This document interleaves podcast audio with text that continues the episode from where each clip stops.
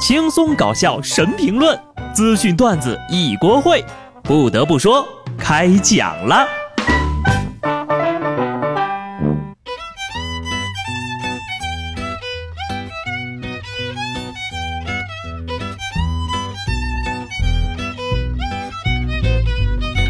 Hello，听众朋友们，大家好，这里是有趣的。不得不说，我是机智的小布。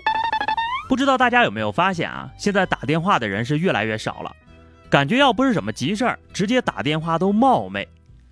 回想上一个跟我打电话聊天的，还是搞电信诈骗的，嗯，我还挺想他的，毕竟呀，很久没跟人打电话聊上半个多小时了。平时特别累的时候就装死，手机静音关掉网络，有动静也不搭理，就静静的坐在那儿发呆。天塌下来的事儿啊，找你你都不回，忍住了。一天之后呢，你就会登上寻人启事。当地时间十一月二十九号，浙江传媒学院的一个英语老师在美国阿莫斯特学院做访问学者期间呢，与家人失联了。最新消息啊，这老师已经找着了，就是因为他外出去玩的时候呀，手机没信号，没能和家人及时联系。现在呢，已经安全到家了。什么？没信号？你确定不是因为手机静音了？人在美国玩到失联，果然呐，没有手机网络的生活，交通基本靠走，通讯基本靠吼。不得不说，这还是我听个过去最近一年的时间里啊听到的第一个失联之后还能幸存的人。也希望这样的事情呀，以后还能多一点。也希望老师们以后布置的作业少一点。杭州的吴先生的一张照片引发了关注。照片中呢，他正在给孩子辅导作业，但自己的手呀却被黑色的带子绑在了身后。吴先生无奈地表示：“反复讲过的题，还是一遍遍的错，我心里那个火呀，就忍不住会揍他。绑手这个方法他已经用了大半年了，现在还在使用。看看，这家长都被辅导作业给逼成啥样了？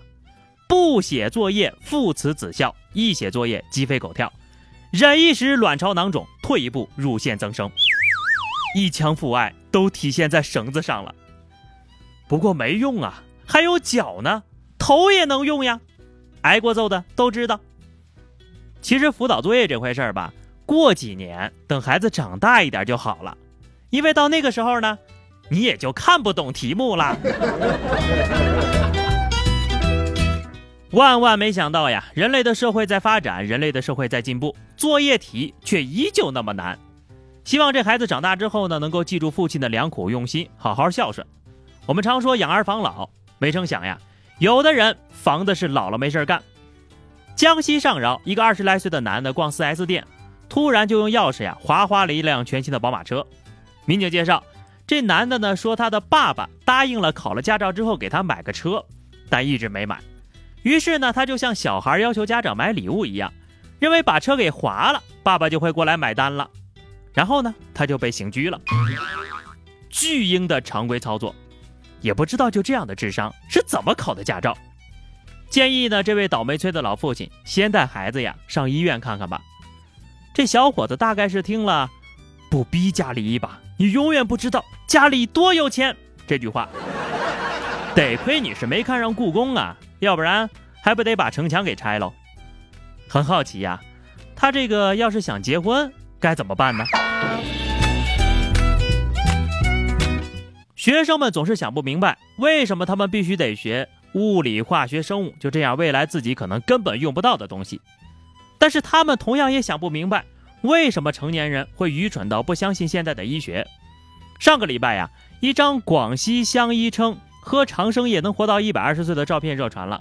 记者呢在现场了解到，长生液呀其实就是中草药煎熬出来的液体。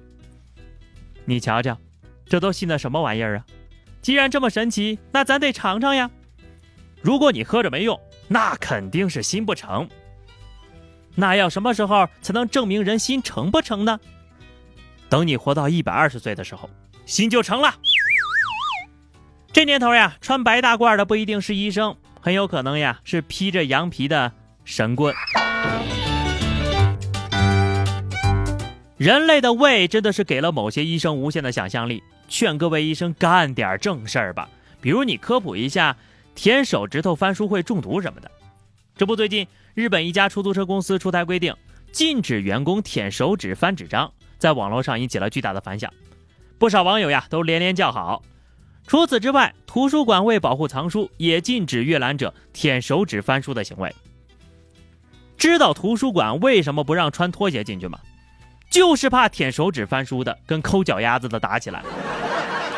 真的，别舔了，书非舔不能读吗？还有那个舔唾沫数钱的啊，是吧？希望老师发试卷的时候呢，也停止这种行为。有些人呢，看着表面上风风光光的，背地里呢却用手指头蘸唾沫翻书；还有些人，看上去像个正常人，背地里啊沙雕指数爆表。浙江金华一个手机店被盗了，店主呢调看监控之后呀是哭笑不得，该男子竟然用划船式的身法在店内游荡。最后到达柜台才起身道歉。年底了啊，偷一家送一次大扫除的服务活动，小姐们，这就叫敬业，是不是怕留下脚印儿呀？但你好像忘了有摄像头这种东西吧？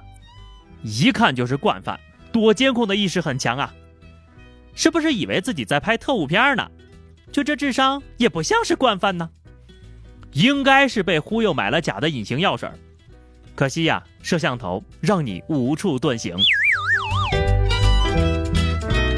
哎，这年头啊，当小偷也太难了。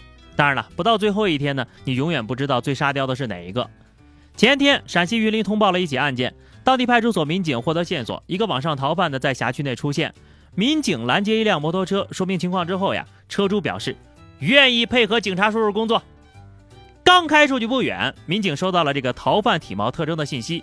对照后发现呢，这摩托车主就是那个逃犯。本来以为啊可以帮民警立个功，没想到自己就是那个功。我觉得这个得分开处理，是吧？还是首先发一个好市民奖，然后再把他给抓了。我觉得怎么着也得从轻发落吧，毕竟积极配合警察抓自己呀，妥妥的一个啊戴罪立功。逃犯做梦也没有想到。做好事的代价原来是如此的沉重啊！哥们儿稳住了，进去之后呢，你可有的吹了，可以骄傲的对狱友说：“你们都是民警开车送进来的，太 low 了！我就不一样，我是开车把民警送进来的。”这个故事告诉我们呢，这就是骑电动车不戴头盔的下场。看了这么多社会新闻呢，我发现啊，沙雕是不分国界的。美国有一名劫匪身穿着黑衣，戴着黑面罩进入当地的银行抢劫，得到一笔现金之后呢，这劫匪啊就迅速的逃离了现场。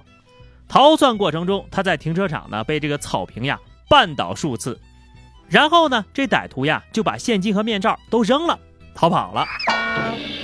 话说这精神小伙到底是来干嘛的？忘记初心了吧？你根本就不是真的爱钱，你抢钱就是为了上电视吧？我猜呢，也主要是那几个跟头摔的，一摔跤，两脚就离地了，病毒就上不去了，聪明的智商就重新占领高地了，是不是想到抢劫犯法，心里就过意不去了？那就把钱给你们留下吧，我就先走了。好的，聊了这么多哈，最后是话题时间。二零一九年呢，还剩最后一个月啊，最后一个月也余额不足了。那么你还有什么愿望没有完成呢？欢迎大家在评论区留言，关注微信公众号 DJ 小布或者加入 QQ 群二零六五三二七九二零六五三二七九，来和小布聊聊人生吧。下期不得不说，我们不见不散，拜拜。